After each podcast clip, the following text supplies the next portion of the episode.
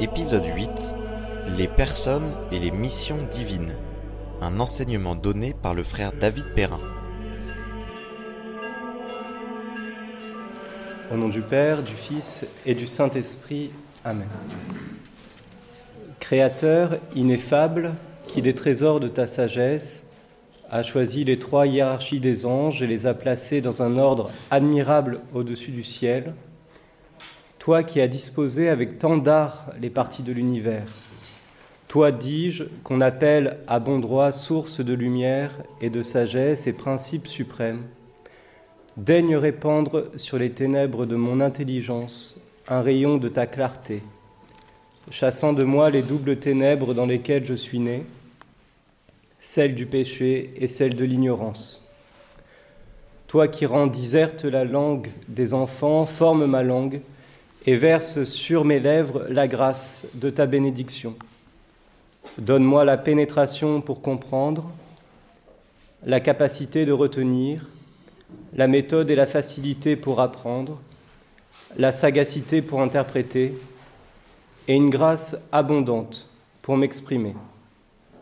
Dispose le commencement, dirige le progrès, couronne la fin. Toi, vrai Dieu et vrai homme, qui vis et règne dans les siècles des siècles. Amen. Saint Thomas d'Aquin, priez pour nous.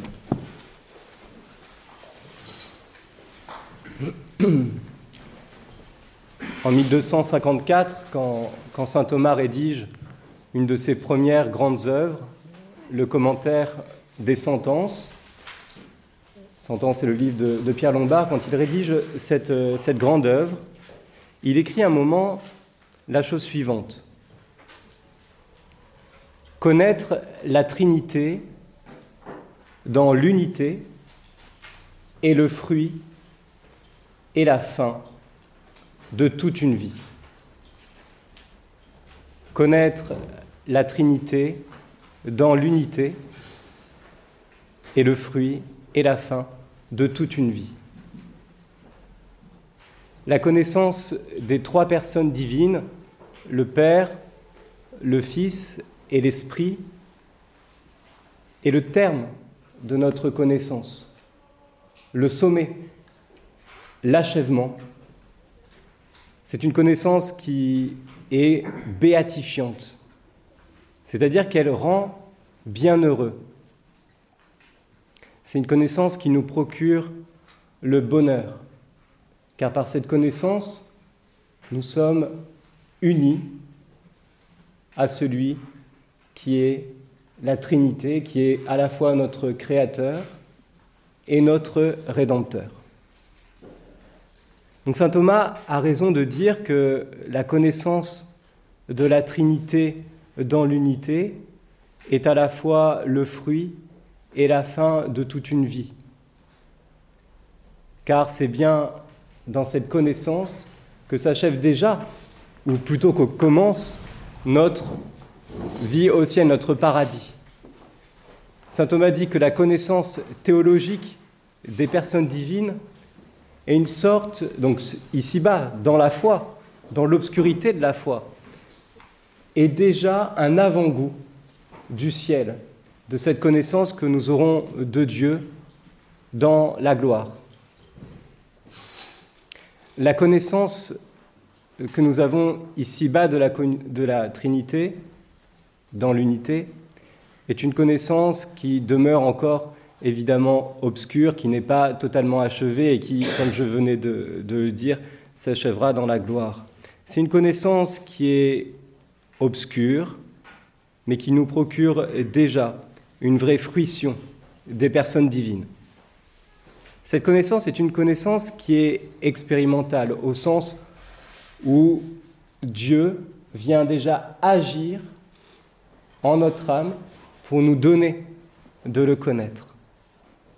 Afin de nourrir cette connaissance expérimentale, il est bon d'avoir recours à des outils, à des instruments, à des aides qui nous permettent d'articuler justement cette reconnaissance, d'essayer d'en avoir une intelligence. Alors bien sûr, il y a des personnes qui euh, ne suivront pas, comme vous, les cours euh, des frères dominicains et de, de théologie. Est-ce que ça veut dire qu'ils n'auront pas une connaissance des personnes divines? Évidemment non. Ils auront bien sûr la connaissance expérimentale de Dieu au sens où Dieu viendra agir par la grâce dans leur âme pour leur faire connaître les personnes divines, pour leur donner l'expérience des personnes divines. Mais il manquera, il leur manquera justement ces outils qui leur permettraient d'avoir une certaine intelligence de ce mystère, être capable de rendre raison de leur foi, avoir les moyens pour exprimer leur foi. Afin d'avoir cette intelligence de la foi, il nous faut recourir à des instruments. Ces instruments, il y en a vraiment beaucoup, mais il y en a trois principaux que vous avez commencé à étudier. Trois outils, trois instruments, trois notions qui sont des notions clés, qui nous permettent d'entrer dans cette connaissance des trois personnes divines. Quelles sont ces notions? La première, c'est la notion de procession. La deuxième notion, c'est la notion de relation. Et la troisième notion, c'est la notion de personne. C'est elle qui est véritablement la notion clé, celle dans laquelle s'achève, en tout cas pour Saint Thomas, véritablement euh, la connaissance trinitaire, la contemplation trinitaire. Si vous voulez, ces trois notions sont comme trois phases, trois, degrés finalement de la, de la contemplation théologique. Et vous avez commencé donc aux séances précédentes par, les, par essayer de les comprendre. Aujourd'hui, nous arrivons à, cette troisième notion, la plus importante, la notion de, personne. Mais afin de, bien la comprendre, je vais euh, tout d'abord revenir sur, euh, les, autres, notions. Mon propos aujourd'hui va s'articuler en deux temps poursuivre et finalement achever autant qu'il est possible euh, l'exposition de cette doctrine euh, trinitaire et de ces trois notions principales. Ce sera le, premier temps. Donc revenir sur procession, essayer de revenir sur la notion de relation et enfin de personne. Le deuxième temps de cette intervention est un petit peu le prolongement de, de, cette, de cette partie mais il se situe à un autre niveau. Il s'agira d'étudier ce qu'on appelle les missions divines. Alors pour vous, pour l'instant, ça peut rester un petit peu, un petit peu obscur, mais les missions divines sont comme le rejaillissement, comme le prolongement dans le temps des processions éternelles. Donc pour comprendre véritablement la Trinité, il faut avoir cette contemplation des personnes divines en elles-mêmes, donc une contemplation du mystère théologique intra-trinitaire, si vous voulez, et ensuite il faut avoir cette contemplation de la théologie, de la, des personnes divines, pardon, dans ce qu'on appelle l'économie, c'est-à-dire la façon dont elles euh, se manifestent.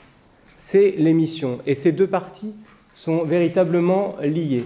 Donc il y a Aujourd'hui, on a, beaucoup de travail. On a véritablement deux contemplations à mener euh, l'une à la suite de l'autre. Tout d'abord, essayer de regarder, de contempler, de comprendre l'ordre des personnes divines, ce qu'il se passe, si vous voulez, à l'intérieur de la Trinité. Et ensuite, la deuxième étape, comprendre comment les personnes se manifestent, se sont manifestées dans l'histoire et se manifestent aujourd'hui encore en nous, comment elles agissent en nous, et comment leur action nous permet de comprendre qui elles sont. Donc finalement, deux parties. Une partie, qu'on me dit, une théologie immanente, ce qui se passe à l'intérieur de la divinité, et ensuite une théologie, une contemplation du mystère des personnes divines ad extra, c'est-à-dire l'agir, l'agir des personnes divines théologie et économie. Théologie, économie. Alors première partie, la théologie et ce regard que nous essayons d'avoir, qui n'est pas un regard compréhensif, c'est-à-dire on ne peut pas comprendre euh, la Trinité, on ne peut pas comprendre la Trinité, seulement Dieu peut la comprendre, seulement le Père, le Fils et le Saint-Esprit sont capables et savent qui ils sont.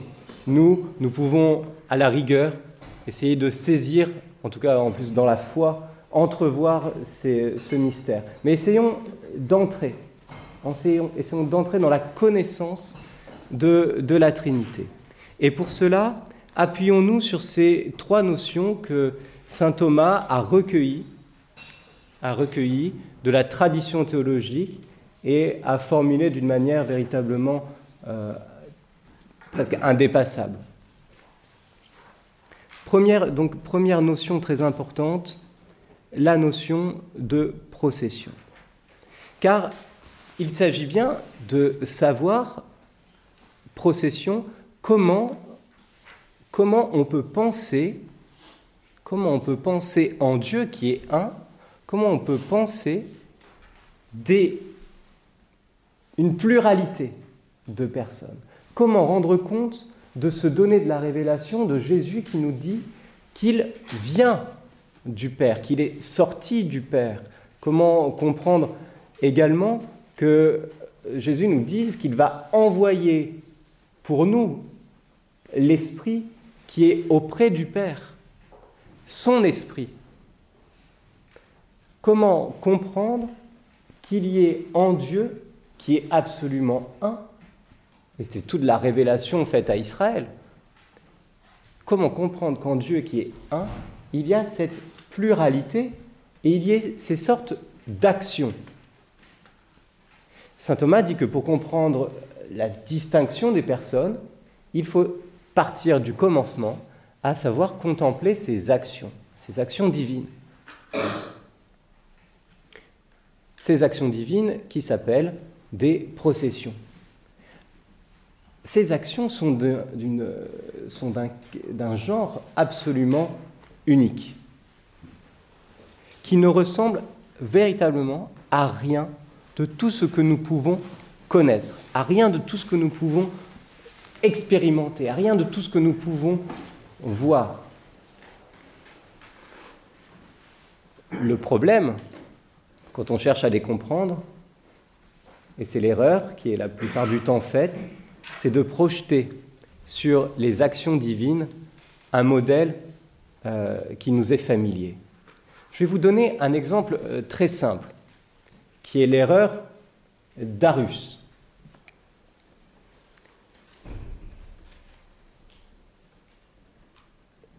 Le Christ, Jésus, a dit qu'il était le Fils du Père.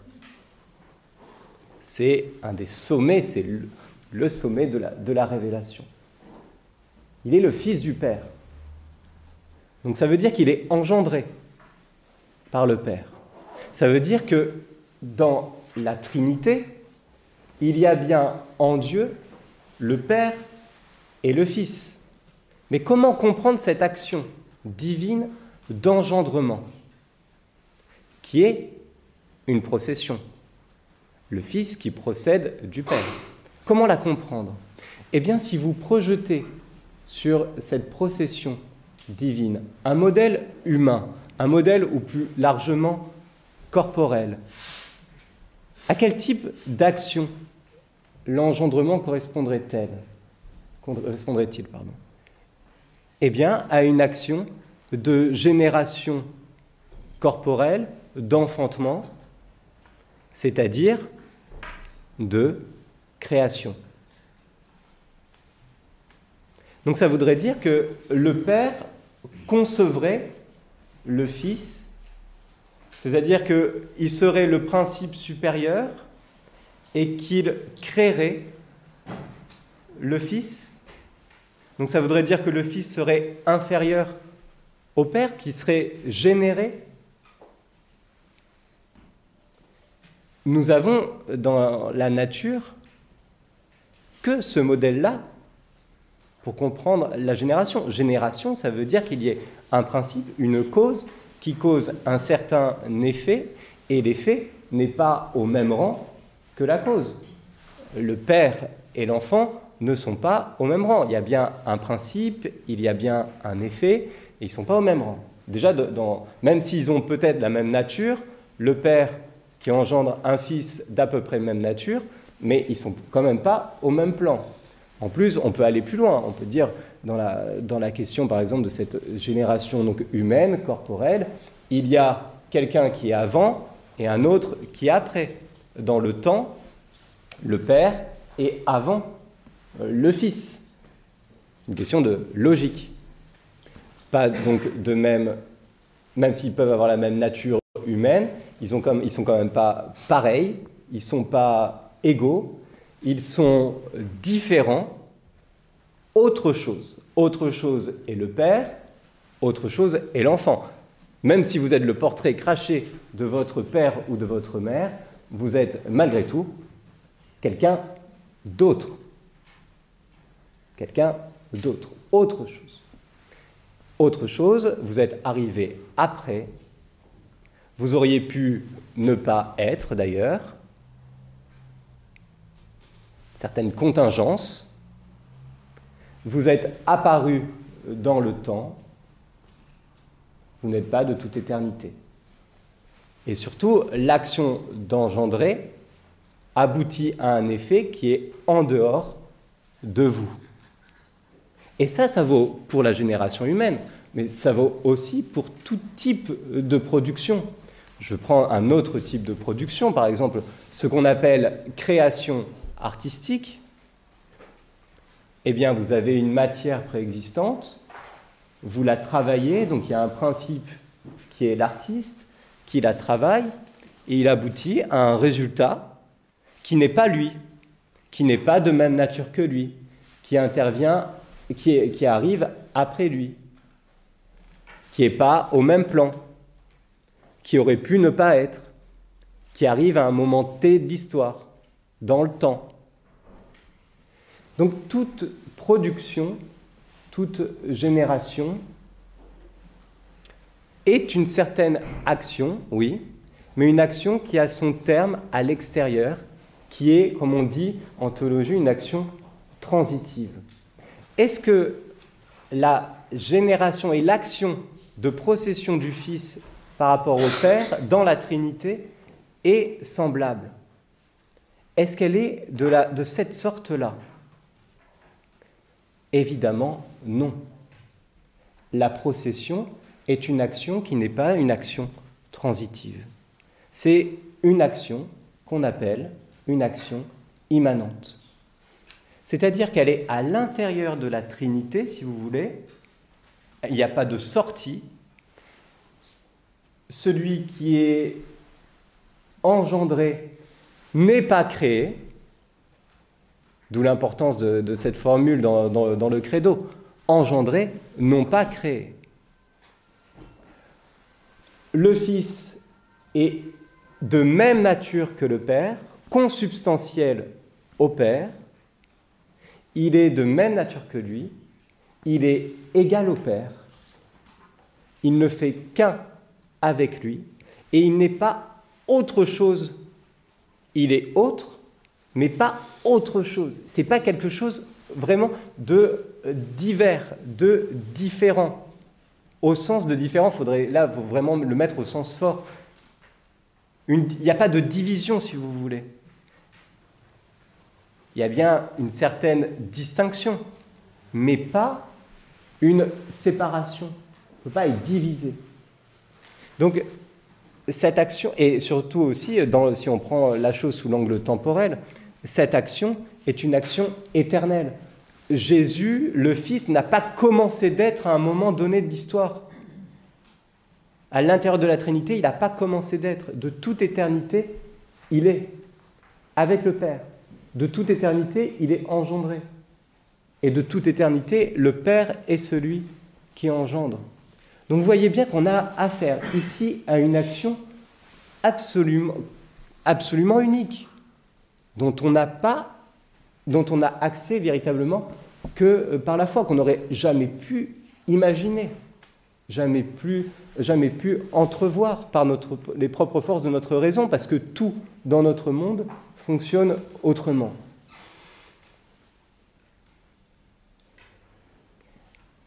Alors, comment comprendre ces actions divines?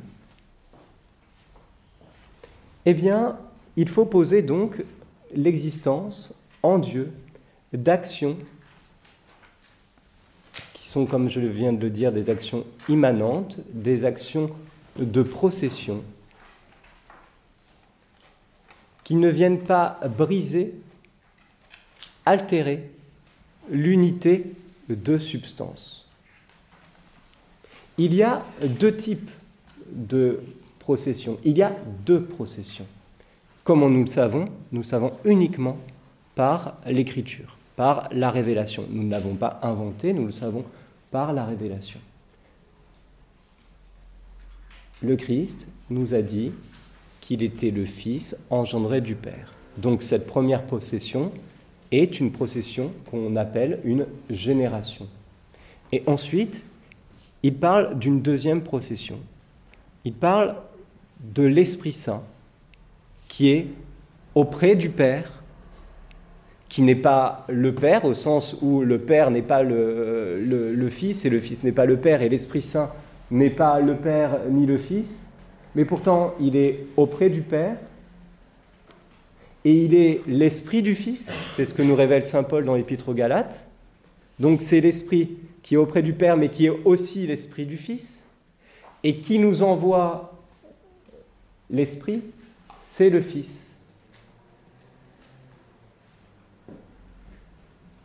Donc, on constate a posteriori, ce n'est pas nous qui l'avons inventé, c'est après avoir entendu ce que le Christ a dit, nous comprenons que en Dieu se trouvent donc deux processions, la génération et la procession du Saint-Esprit, l'Esprit qui procède du Père et du Fils. On réserve le terme traditionnellement de procession à cette à, l'action qui, euh, qui concerne l'Esprit Saint. Génération et procession, même si on peut dire aussi que l'engendrement du Fils par le Père est une procession.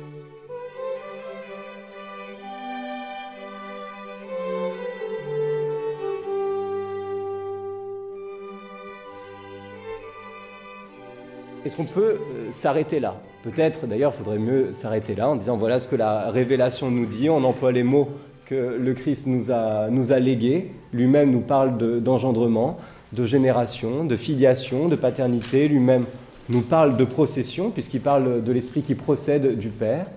Peut-être faudrait-il s'arrêter là. Peut-être serait-il sage de s'arrêter là.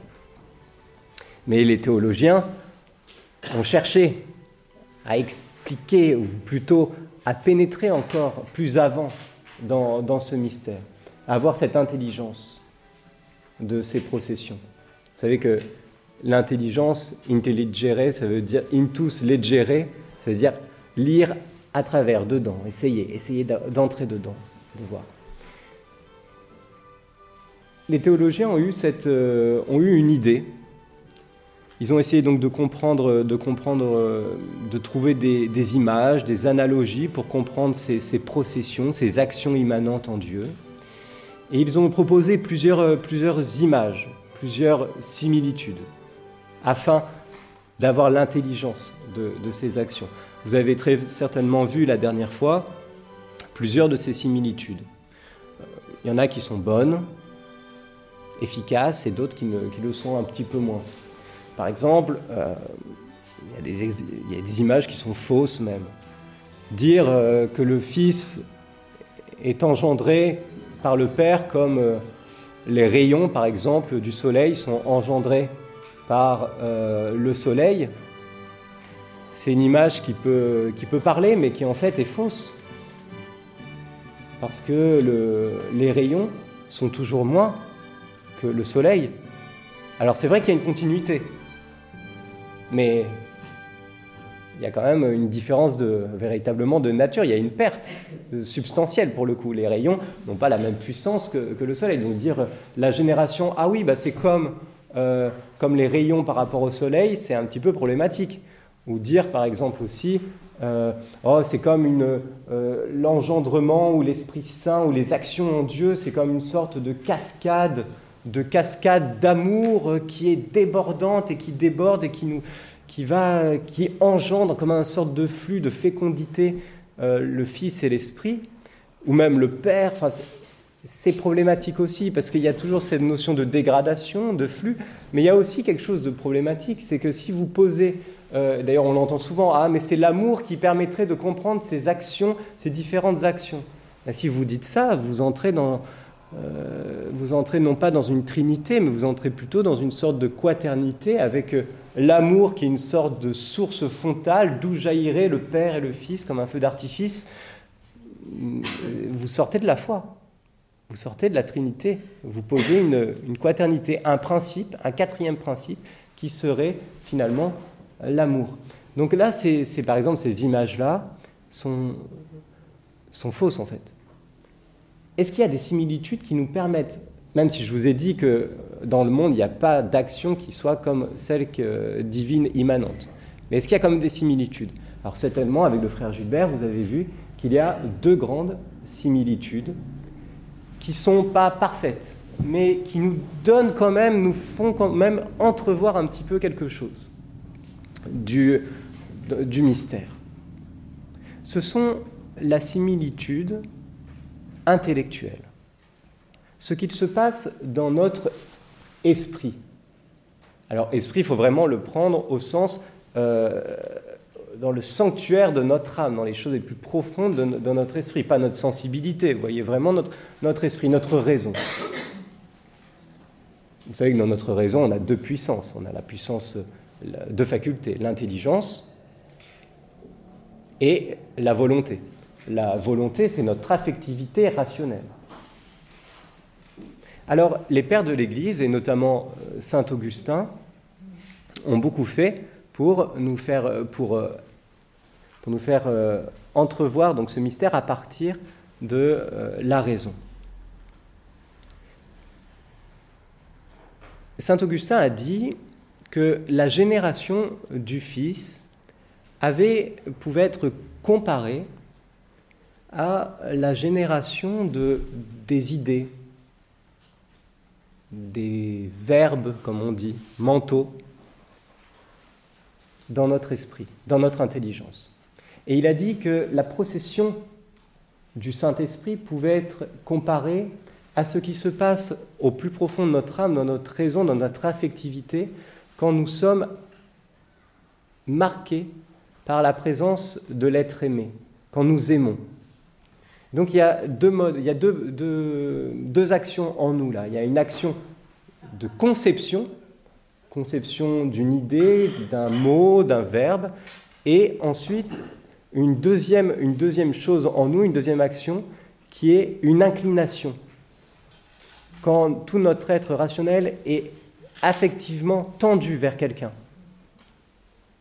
quand nous voulons, quand nous aimons. Alors, revenons un tout petit peu sur la, question de, la génération cette, du Verbe. Pourquoi il dit que c'est finalement quelque chose qui, nous permet d'approcher le mystère de la génération du Fils? Bien, c'est vrai que à la réflexion, cette, cette, cette génération de l'idée est quand même intéressante, parce que l'idée, elle n'est pas extérieure. elle n'est pas extérieure à nous, elle est en nous. Alors que, par exemple, dans la génération corporelle, le fait d'engendrer un enfant, bon bah, vous voyez très bien euh, que l'enfant, sort du ventre de la mère, il est en dehors. Et quand vous l'entendez crier, vous savez très bien que il vous rappelle sa présence extérieure à vous. Alors que l'idée, elle reste à l'intérieur de nous. Donc quand on veut comprendre ce qui se passe à l'intérieur de la Trinité, quand on dit que la génération du Fils n'est pas une production transitive mais une action immanente, eh bien finalement cette conception d'un verbe mental, elle, est, elle demeure à l'intérieur de nous. Et pareil pour, la, pour le fait de ressentir une inclination, d'être, d'avoir notre volonté marquée par le poids de l'amour, eh bien quand nous aimons, euh, nous, sommes, nous sentons en nous cette, cet élan vers, vers, alors pour nous, vers quelque chose d'extérieur. Mais quand même, l'amour est intérieur. L'amour est intérieur. Donc là aussi, pour dire l'action immanente dans la Trinité, la procession du Saint-Esprit, il y a déjà quelque chose de, très intéressant. Ensuite, euh, la chose intéressante, c'est que le verbe, que nous, euh, le concept que nous pouvons avoir, c'est bien, nous qui le produisons. C'est-à-dire qu'il y a un principe et il y a un terme. Il y a un principe et il y a un terme.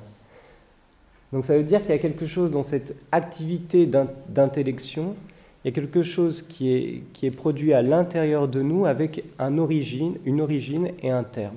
Et ça, c'est aussi très éclairant pour comprendre ce qui se passe euh, entre le Père et le Fils. Il y a une origine et un terme. Cependant, et pour l'amour c'est pareil, il y a l'aimant et il y a l'aimer.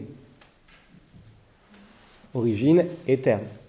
Cependant, il y a, un hic, il y a, il un problème.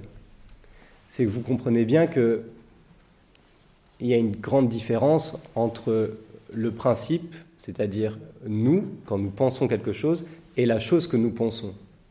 C'est-à-dire que la chose que nous pensons, elle n'est pas exactement pareille à nous. Donc quand nous avons une idée, nous ne mettons pas tout ce que nous sommes dans cette idée. C'est une idée particulière. Alors que le Fils, lui, est le verbe parfait du Père. Il est le dire parfait du Père. Il est l'expression totale du Père. Tout ce que le Père est, il est aussi de par sa nature euh, divine. Donc le Fils est tout ce qu'est le Père, vous voyez, dans la, dans la, dans la substance, dans la nature, c'est, ils, sont, ils, ont, ils sont de même nature. Alors que notre Verbe, il n'est pas du tout comme nous. C'est simplement c'est quelque chose d'intentionnel, oui, c'est quelque chose qui est produit, qui est un terme produit en nous, d'accord, mais il n'est pas tout ce que nous sommes. Heureusement, euh, nous ne sommes pas, enfin, oui, nous ne sommes pas toutes nos idées. Nous sommes beaucoup plus que, nos idées. Et c'est pareil pour l'amour. Même si nous aimons et si nous sommes portés vers quelqu'un, euh, et que nous produisons, qu'il y a en nous cette inclination, cet élan, eh bien, notre amour n'est pas tout notre être. Alors que là, l'Esprit Saint, c'est, si vous voulez, un peu le, le, tout du Père et du Fils. Enfin, ils sont, lui aussi, il est de même nature, de même substance. Donc, vous voyez, c'est très limité comme analogie, comme similitude, mais cependant assez éclairant, puisqu'on peut dire, en tout cas saint Thomas n'hésite pas à le faire, que le Fils de toute éternité procède du Père par mode d'intelligence, et que l'Esprit Saint procède du Père et du Fils par mode de volonté.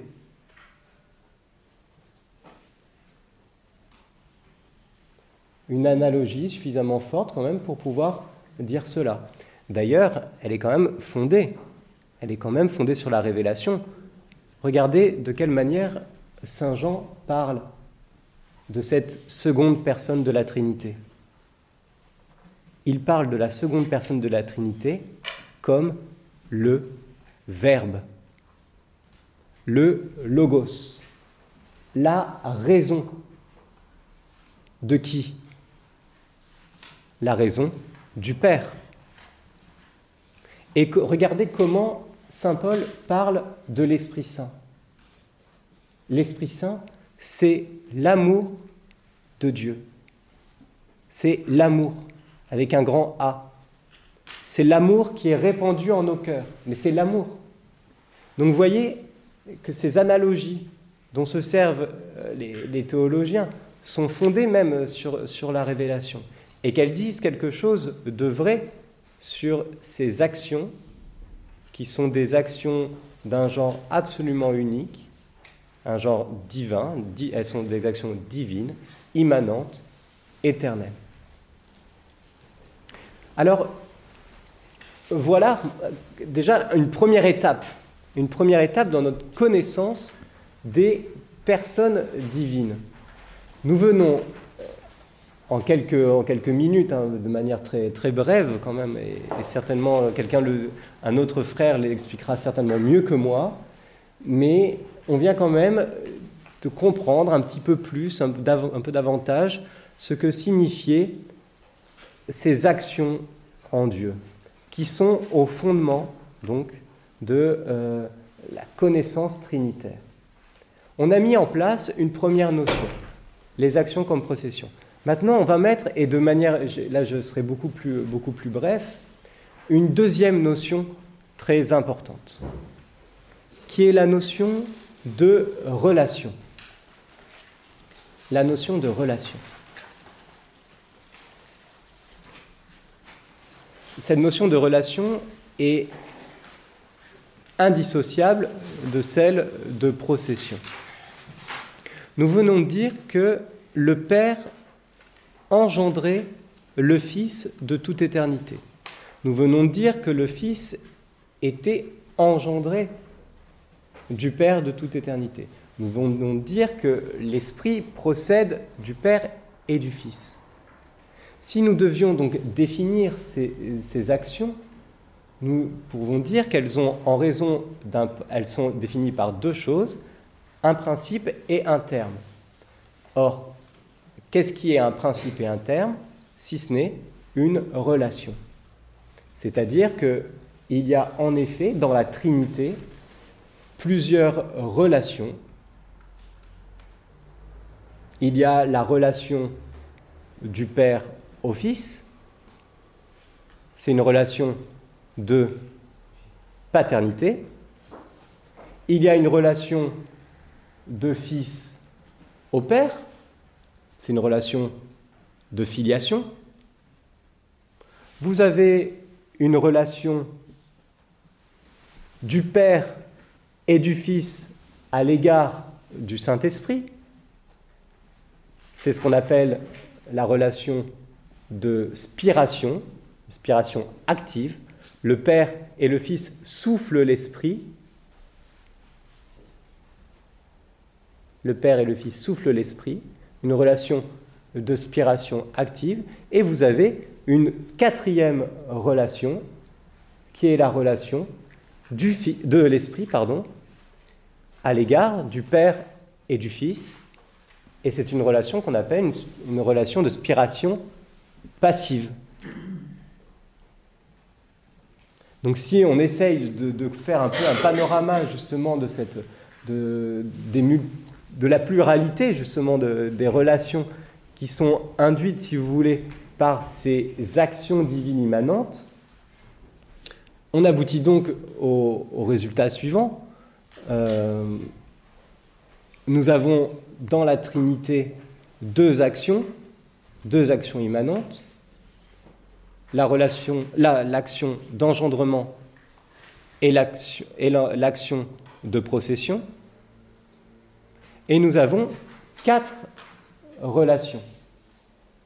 Je les répète, paternité, filiation, spiration active et spiration passive.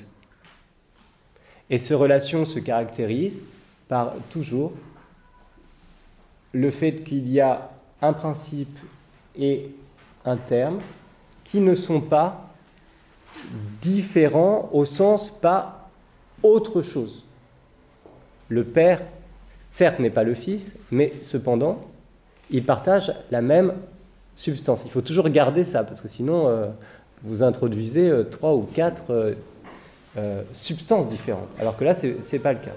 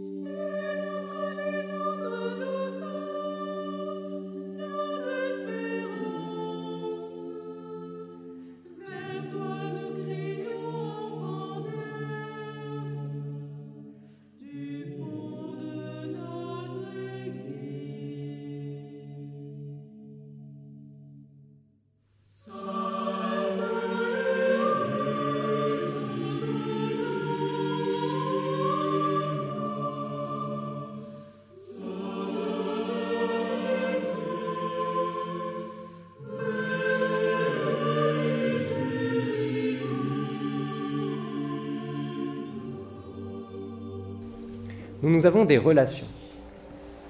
Ce terme de relation, cette notion de relation est euh, véritablement fondamentale parce que c'est elle qui permet de nous faire, de nous faire atteindre et accéder le plus, euh, le plus raisonnablement possible à la notion de personne à laquelle je veux arriver maintenant.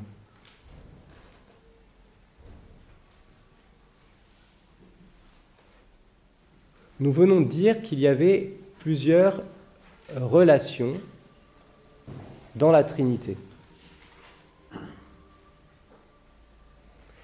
Et que ces relations,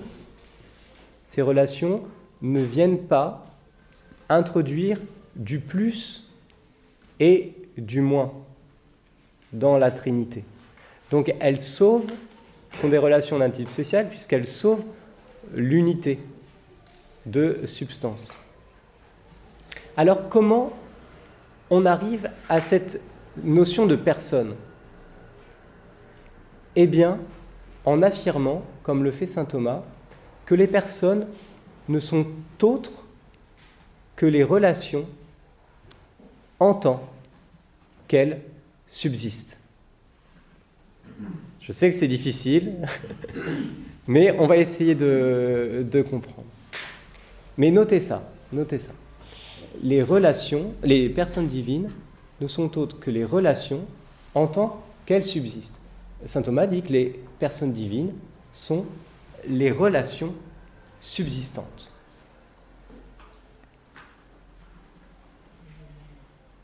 Pourquoi il est important d'introduire le terme de personne après celui de procession et de relations Eh bien, parce que si je vous dis qu'il y a des relations dans la Trinité, vous allez me dire, euh, bon, d'accord frère, on, vous fait confiance, hein, si vous le dites, mais euh, ça ne vous dit pas, pas grand-chose.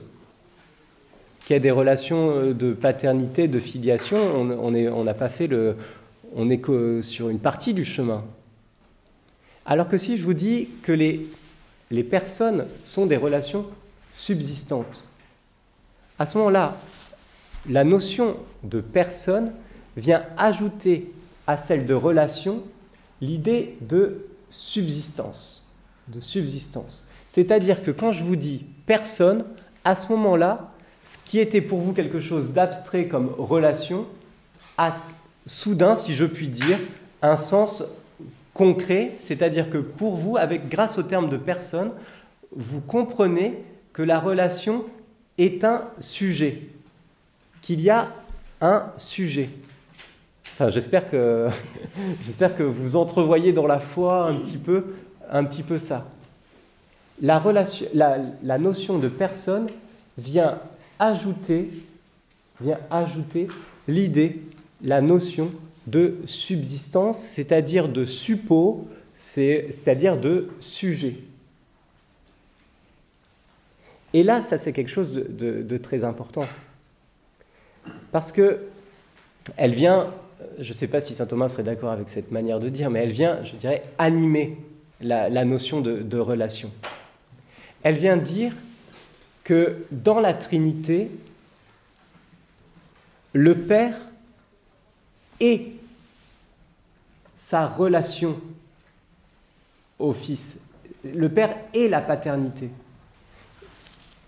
Ça veut dire que le Fils est la filiation. Il n'est pas autre chose que sa filiation. Euh, l'Esprit est la procession du Père et du Fils. Donc euh, la notion de personne, c'est en fait la même que la relation, sauf qu'elle introduit l'idée de subsistance. C'est la relation en tant qu'elle subsiste.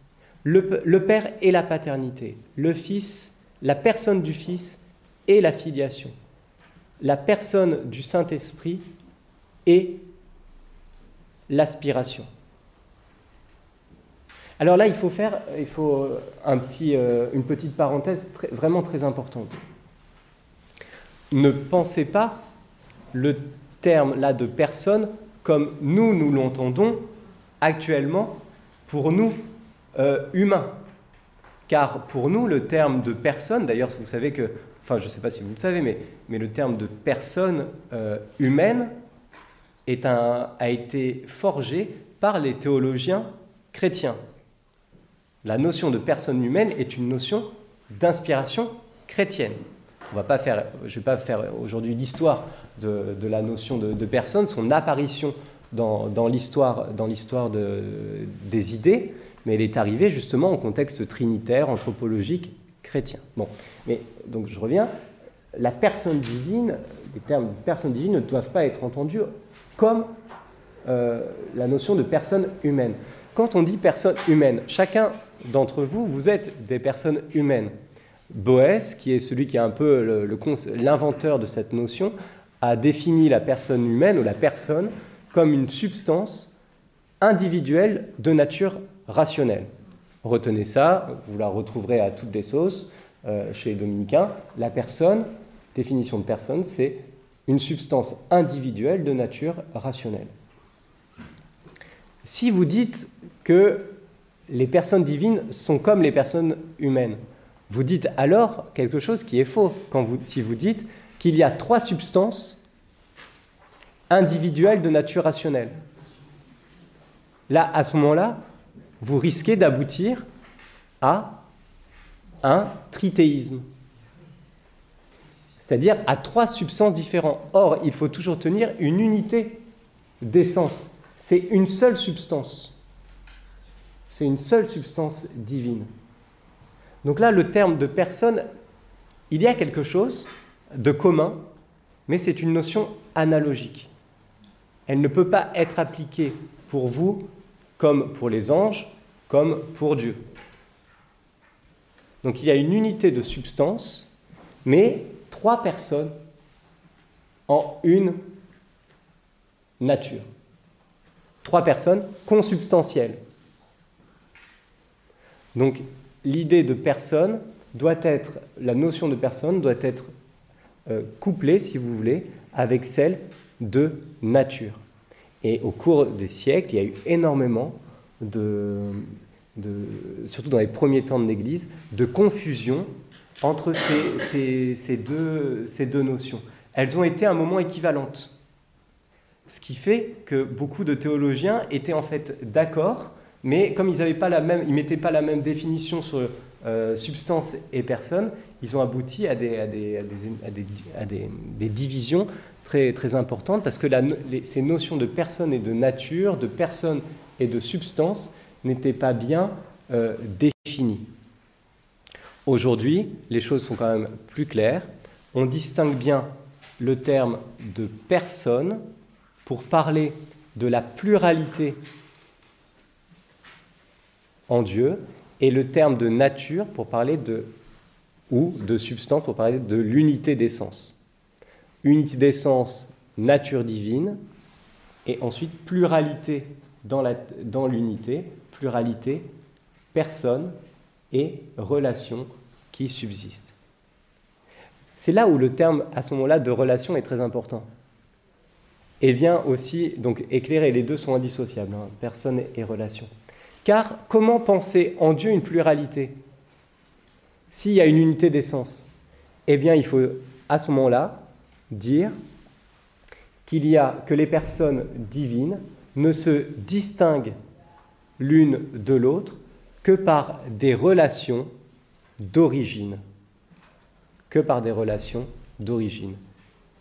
Elles ont la même substance, mais le Père se distingue du Fils parce qu'il engendre, le Fils se distingue du Père parce qu'il est Fils et parce qu'il est engendré, l'Esprit Saint se distingue du Père et du Fils parce qu'il est parce qu'il procède de l'un et de l'autre. C'est là où à ce moment-là, vous avez le terme personne qui est utile, mais pour lui donner du sens, il faut absolument que vous gardiez la notion de relation. Et les deux se fondent sur les processions. Donc les trois notions se, tiennent. Je fais juste un dernier point sur une petite précision euh, sur la question de la procession du Père et du Fils, et vous savez ce fameux filioque. Euh, parce qu'il dit quand même beaucoup de choses sur la question des personnes et de la relation. Pourquoi les théologiens, et notamment occidentaux, ont tenu à introduire, euh, je crois que c'était au XIe siècle, XIe siècle, ont tenu à introduire euh, dans le credo l'Esprit Saint qui procède du Père et du Fils. Mais maintenant, les choses doivent être un peu plus claires.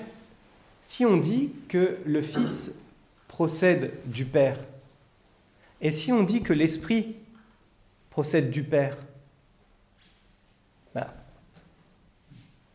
le danger, c'est qu'on conçoive la procession du Fils comme celle de l'Esprit, alors qu'ils euh, sont distincts par leur relation, justement, et qui n'ont pas la même relation euh, dans la Trinité. Donc c'est pour ça qu'il était très important d'introduire ce filioque, parce que d'ailleurs le, Christ, le, Christ le, dit, enfin c'est d'abord, on a besoin de l'introduire parce que le Christ nous a révélé que le Fils procédait du Père et de lui, puisque c'est son esprit qu'il nous donne. Donc ça veut dire que dans la Trinité, euh, le Père, le Fils et lui ne sont pas, euh, ont la même nature, mais sont quand même distincts par la relation d'origine. Donc l'Esprit Saint se distingue euh, du, Fils par le fait qu'il procède du Père et du Fils. Donc vous voyez, sont très importants de, tenir ça. Donc finalement, si on, si on essaye un petit peu de, de résumer très, très sommairement, la notion de procession nous a permis de comprendre l'action, les actions divines à l'intérieur de la Trinité, ad intra. Donc ça veut dire c'est le fondement, au fondement des distinctions réelles entre le Père, le Fils et le Saint-Esprit, il faut partir de ces actions. Procession, engendrement et euh, procession de, l'Esprit Saint, par mode de volonté. Voilà. On a ce principe au fondement. Ensuite, on a dit qu'il y avait plusieurs relations. Et on a essayé de montrer les différentes relations euh, d'origine, se prenaient d'origine. Avec le principe, en regardant le principe et le terme. Et ensuite, nous avons mis en place cette troisième notion, qui est la notion de personne, en disant que les personnes n'étaient rien d'autre que les relations en tant qu'elles subsistent le Père et la paternité, le Fils et la filiation, et l'Esprit qui procède du Père et du Fils, et l'aspiration. Donc finalement, avec ça, euh, c'est pas non plus euh, satisfaisant parce que là vous n'avez pas euh, l'évidence de, la chose et que vous dites pas ça y est, ça y est, je vois la Trinité. Non, on n'arrive pas à, voir, mais peut-être on arrive peut-être à davantage comprendre ce que signifie que ces actions en Dieu et cette distinction entre les personnes divines qui n'est qu'une distinction, une distinction réelle, mais seulement une distinction d'origine par les relations. C'est peut-être insatisfaisant pour notre raison, mais euh, peut-être que, enfin, je ne sais pas si on pourra aller, on peut peut-être mieux faire. Hein. Il peut avoir un nouveau saint Thomas d'Aquin qui nous permet d'expliquer euh, d'une meilleure façon et plus, plus satisfaisante les relations en Dieu. Mais cependant, là, je pense qu'on est quand même arrivé à un certain déjà d'élévation de notre intelligence, de purification aussi de notre intelligence, qui se hisse un petit peu plus euh, à la hauteur de Dieu lui-même.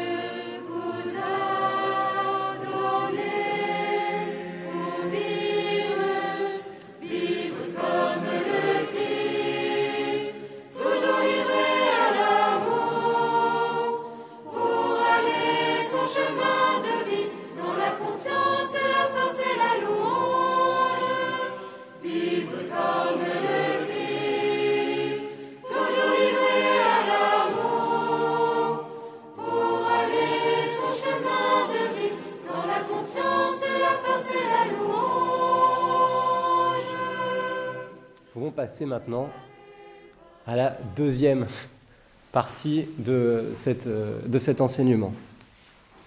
Une deuxième partie centrée donc sur l'agir trinitaire. L'agir trinitaire.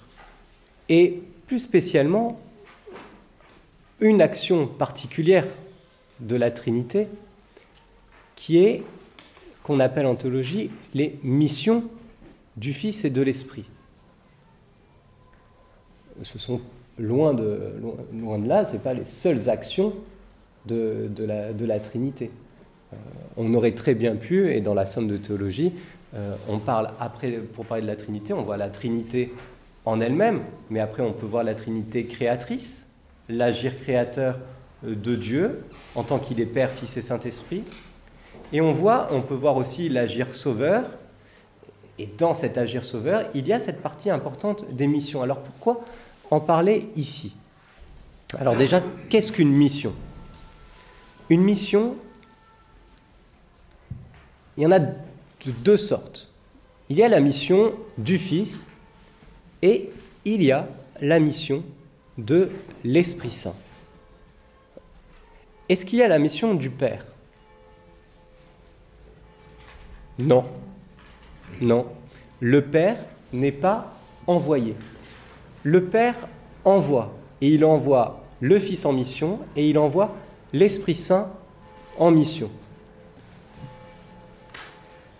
Disons une deuxième chose à propos de ces missions.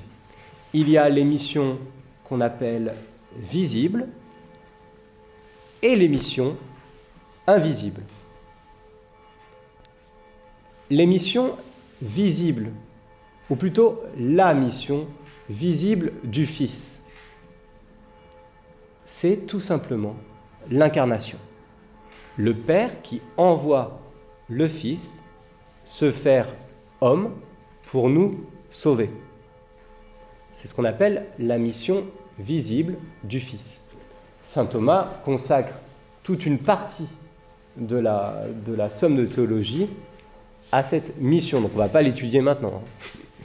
C'est la partie christologique que vous verrez certainement l'année prochaine dans la Tertia Pars. Vous avez une autre mission visible, qui est celle de l'Esprit Saint. Pourquoi on dit visible? Bah, bah, Tout simplement parce qu'elle se voit, parce qu'elle passe par des signes sensibles. Saint Thomas dit qu'il y en a quatre. Il y a eu quatre missions visible de l'Esprit Saint. Traditionnellement, hein, il dit quatre. La première, c'est au baptême. Au baptême du Christ, l'Esprit Saint s'est rendu visible sous la forme d'une colombe.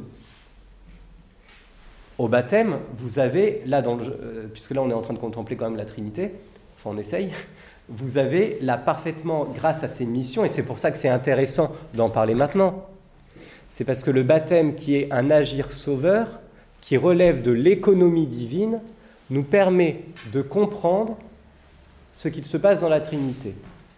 Au baptême, nous avons de manière visible et sensible le Père par la voix, mais il n'est pas envoyé, c'est une voix qui retentit du ciel. Nous avons visiblement l'Esprit qui descend, et nous sur qui?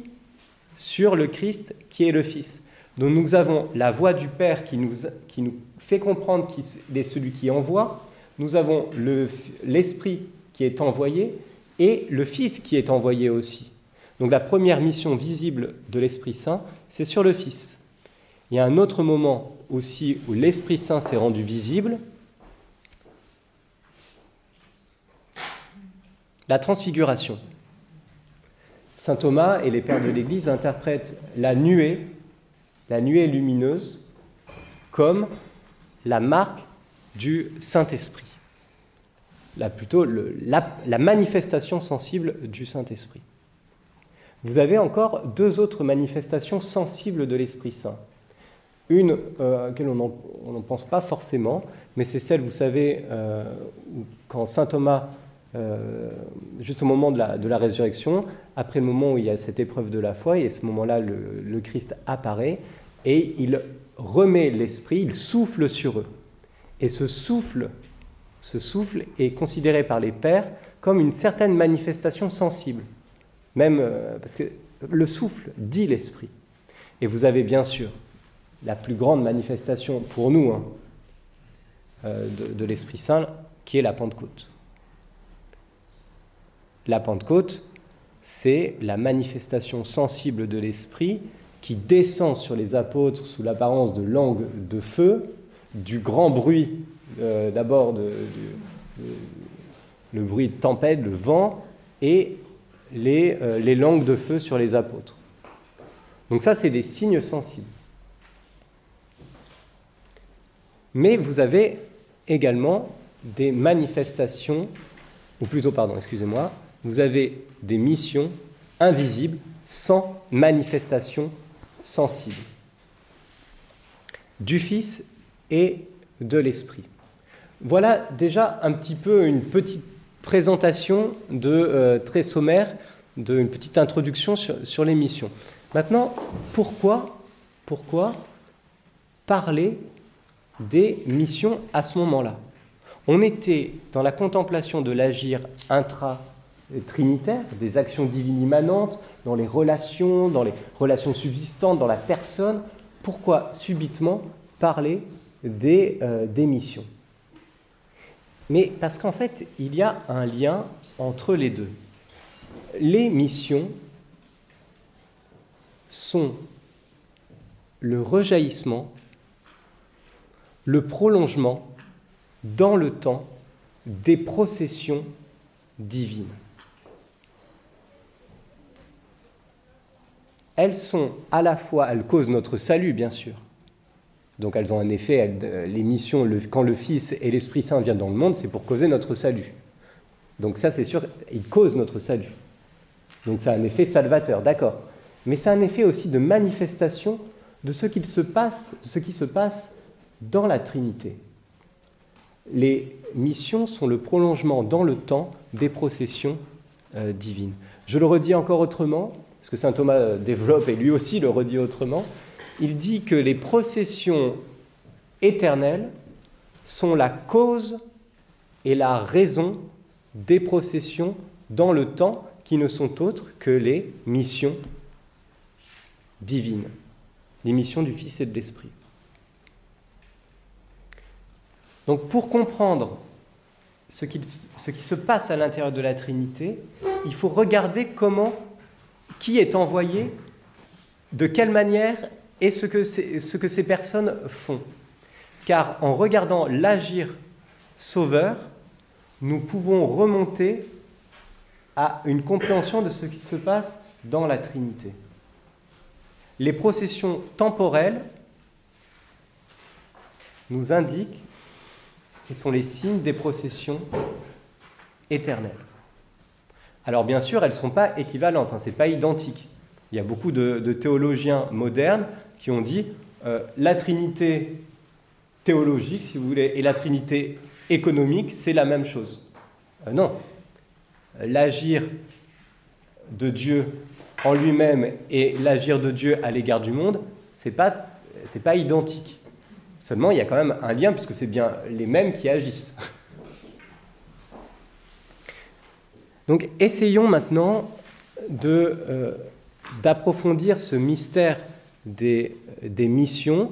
Je ne vais pas parler donc des missions visibles, puisqu'il euh, y a tout un traité qui est, consacré au moins à la mission visible du Fils. Je vais parler, je vais dire quelques mots, des missions invisibles donc du Fils et de l'Esprit. Je vais partir d'un verset de l'Écriture qui se trouve chez euh, Saint Jean. Vous savez, c'est le discours, euh, le discours d'adieu du Christ à ses disciples, un peu ses, derniers mots, qui annoncent cette heureuse nouvelle, enfin qu'on n'aurait jamais pu imaginer, que le Père et lui viendront chez nous, qu'ils viendront faire leur demeure en nous. Ça, c'est un verset, un des versets les plus importants qui nous permettent de nous introduire à ce mystère de l'envoi des personnes divines en nous et de leur présence en nous. C'est ce qu'on appelle l'inhabitation trinitaire. Alors non pas que euh, Dieu, euh, euh, justement, enfin plutôt c'est une habitation trinitaire, mais comme les latins mettent le préfixe in, c'est pour dire habiter dans. Donc c'est, ils viennent habiter, faire leur demeure en nous. Et comment ils viennent faire habiter et combien ils viennent demeurer en nous ils y parviennent, ils le font par justement l'envoi du Fils et de l'Esprit. Alors là, nous avons, euh, là, nous touchons à, un très grand mystère, car comment expliquer et comment comprendre que le Fils vient demeurer en nous? Comment comprendre que l'Esprit vient demeurer en nous? Il y a dans les missions du Fils et de l'Esprit qui sont toujours conjointes, qui sont toujours unies, il y a deux faces. Une face incréée, une face créée, une face créée, une face incréée. La face tout d'abord créée, qui est la plus simple pour nous, pour la, comprendre.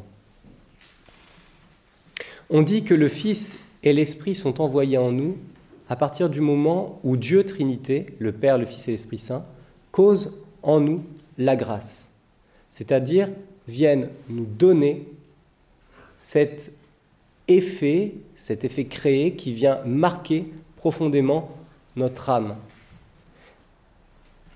Nous recevons ce don, cette qualité qui s'appelle la grâce, qui, que Saint Pierre a, euh, euh, défini comme ce qui nous rend participants de la nature divine.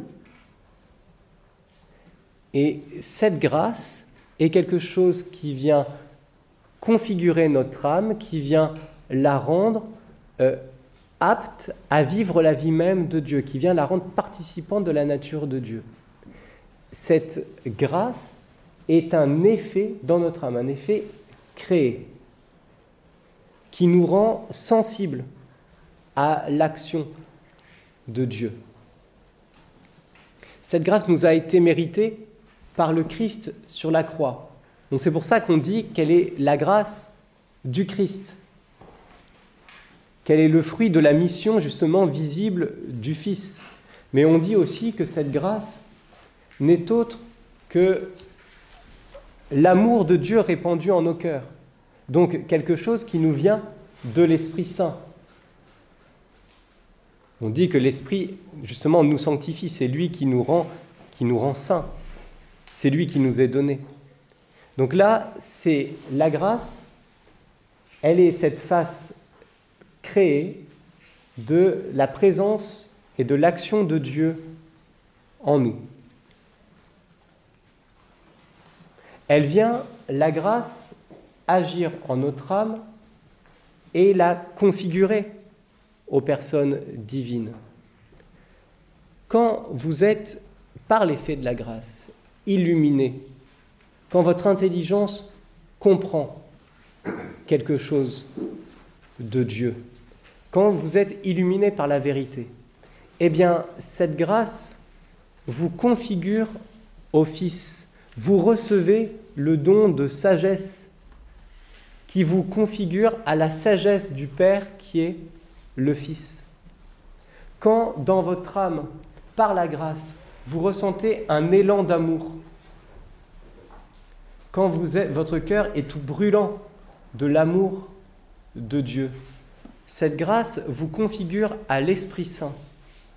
C'est la marque du Saint-Esprit en vous qui vous fait crier à la fois Père, qui vous fait être, devenir des fils comme le Fils, mais qui vous fait aimer comme l'Esprit Saint aime. La grâce vous configure au mystère trinitaire de Dieu. Le don de sagesse est la marque du Fils. Le don créé de charité est la marque de l'Esprit. Ça, c'est la face créée. Votre âme qui reçoit des dons dans l'intelligence, dans la volonté, qui la proportionne à Dieu. C'est la face créée. Mais indissolublement, il y a une autre face, qui est la face incréée de ces missions. Parce que si on va jusqu'au bout, en agissant en vous, ce sont les personnes divines qui viennent agir et ce sont elles que vous touchez par la foi et par l'amour. Donc Dieu ne se contente pas simplement euh, de vous donner des choses, un peu, comment dire, des sortes de, cadeaux, de dons, et lui de ne jamais venir en vous ou vous de ne jamais le rejoindre. Non, c'est bien, des, vous faites l'expérience des personnes divines et pas simplement des dons créés. Les dons créés, ils vous, ils vous, rendent, ils vous rendent aptes à connaître, à expérimenter, à toucher dans leur substance les personnes divines. Je ne sais pas si c'est peut-être abstrait pour vous, mais au moins, bon, c'est une première fois où vous entendez ça, mais, enfin, mais sachez que lorsque vous vivez euh, de la grâce, vous êtes unis aux personnes divines. Et vous ne bénéficiez pas simplement des dons qui proportionnent votre intelligence ou votre volonté. C'est que dans l'acte de foi, par exemple, votre intelligence, par la médiation de, des, des, vérités, d'un certain nombre de discours, mais vous touchez bien aux personnes, au Christ lui-même, au Fils lui-même. C'est bien lui que vous touchez. Par la charité, l'union, elle est encore plus forte. Vous aimez bien qui vous aimez. Vous aimez pas simplement les dons de Dieu, vous aimez Dieu lui-même. Vous aimez les personnes elles-mêmes. Et ces personnes agissent en vous.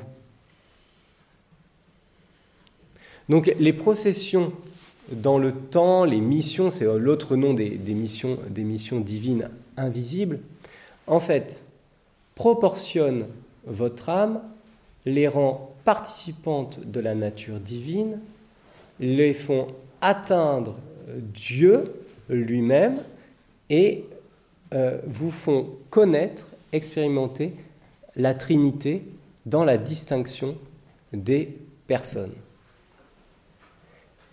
Quand votre intelligence, je le redis, est illuminée, c'est vous êtes configuré au Fils, qui est la vérité. Quand votre volonté est enflammée d'amour, je le répète, vous êtes configuré et à ce moment-là, euh, marqué, uni à la personne euh, divine de l'Esprit Saint, qui vous ramène et qui vous reconduise au Père. Puisque le Père, puisque le Fils et l'Esprit sont de même nature que le Père et les trois personnes sont absolument unies, quand vous êtes touché par l'Esprit et par le Fils, vous êtes aussi bien sûr touché par le Père, ramené au Père, reconduit au Père. C'est pour ça que le Christ dit bien, le Père et moi, nous viendrons faire notre demeure. Non pas que le Père est envoyé, c'est lui qui envoie. Mais à partir du moment où il agit par la grâce dans votre âme, eh bien vous êtes unis au Fils, à l'Esprit et au Père. Il y a quand même une conséquence quand même très très, très importante de ce, que, de ce que je dis là c'est que la vie éternelle commence maintenant. Elle commence maintenant. C'est pas après notre mort que enfin nous aurons une expérience du Père, du Fils et de l'Esprit Saint. C'est que notre cœur actuellement est une terre de mission pour Dieu et que Dieu vient nous visiter, vient agir en nous. C'est ça son mode de présence. Et quand il est présent en nous, ça veut dire qu'il vient agir dans notre âme. Et cette action de Dieu nous fait participer à la vie céleste.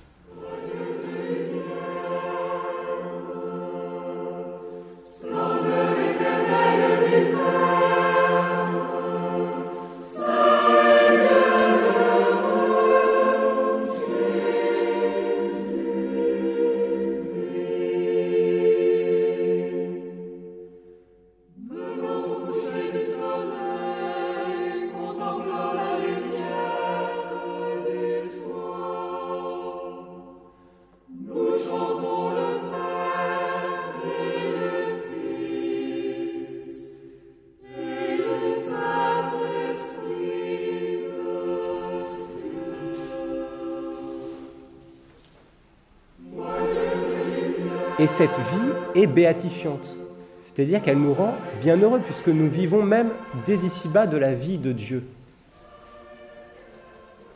Nous faisons l'expérience dans notre chair, animée dans notre âme, nous faisons l'expérience des personnes divines, elles qui causent en nous certains effets propres qui portent leur marque pour ça qu'on dit que, on dit que Dieu, en nous donnant sa grâce, vient imprimer comme, euh, comme un sceau sa, euh, sa marque. Et donc il y a, les, chaque personne vient imprimer sa propre, euh, ce qui lui est propre. on, sent en notre âme, par les effets, on comprend par certaines similitudes les propriétés de chaque personne divine. On sent affectivement les personnes divines dans ce qu'elles ont de distinct. Et pourtant, nous ne pouvons pas dire ce sont trois, ce sont trois substances euh, séparées. C'est bien un seul Dieu, mais dont nous sentons la, la distinction personnelle, même dans les effets. Ce qui est quand même absolument, absolument, absolument merveilleux. Enfin, c'est la plus belle nouvelle. Et savoir que cela se fait au quotidien.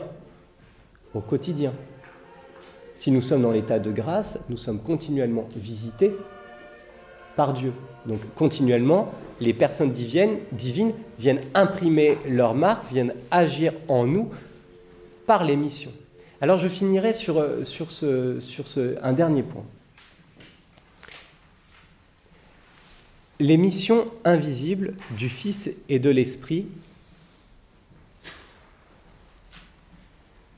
se, se repèrent à la production, par la production de certains effets, de certains effets.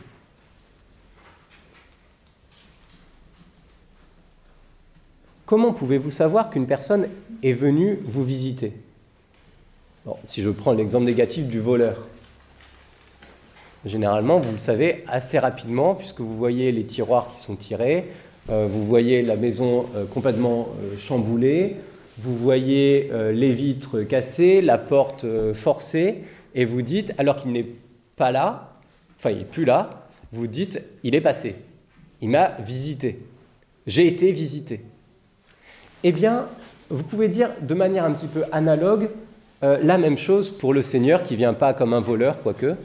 Euh, en tout cas, souvent pendant que vous. Si, il peut venir comme un voleur, vous, vous n'y pensez pas, c'est alors vous n'y pensez pas que, que le Fils de l'homme viendra. Eh bien, en effet, il vient et il visite votre âme. Et à quoi vous pouvez le reconnaître? Eh bien, au fait que d'un seul coup, vous ne savez pas pourquoi, mais alors que pendant des années, vous aviez galéré, par exemple, à faire à jeûner, vous avez même pas, pendant des années, vous n'avez pas réussi à faire le moindre jeûne, eh bien, il y a une année où là, là, ça passe. Et ça passe tout seul. Qu'est-ce qui s'est passé? Vous avez été visité par Dieu. Pas de doute. Pas de doute. Ou alors, il y a un frère avec qui je m'entends, mais absolument pas depuis, depuis des années. C'est une vraie croix. Et à chaque office, je dis, mais surtout, je vais être à côté de lui, ça va être horrible. Et il y a un moment où, par miracle, je sais pas un miracle, mais en tout cas, il y a, y quelque chose où un moment, je suis passé, j'ai passé un palier et j'ai compris.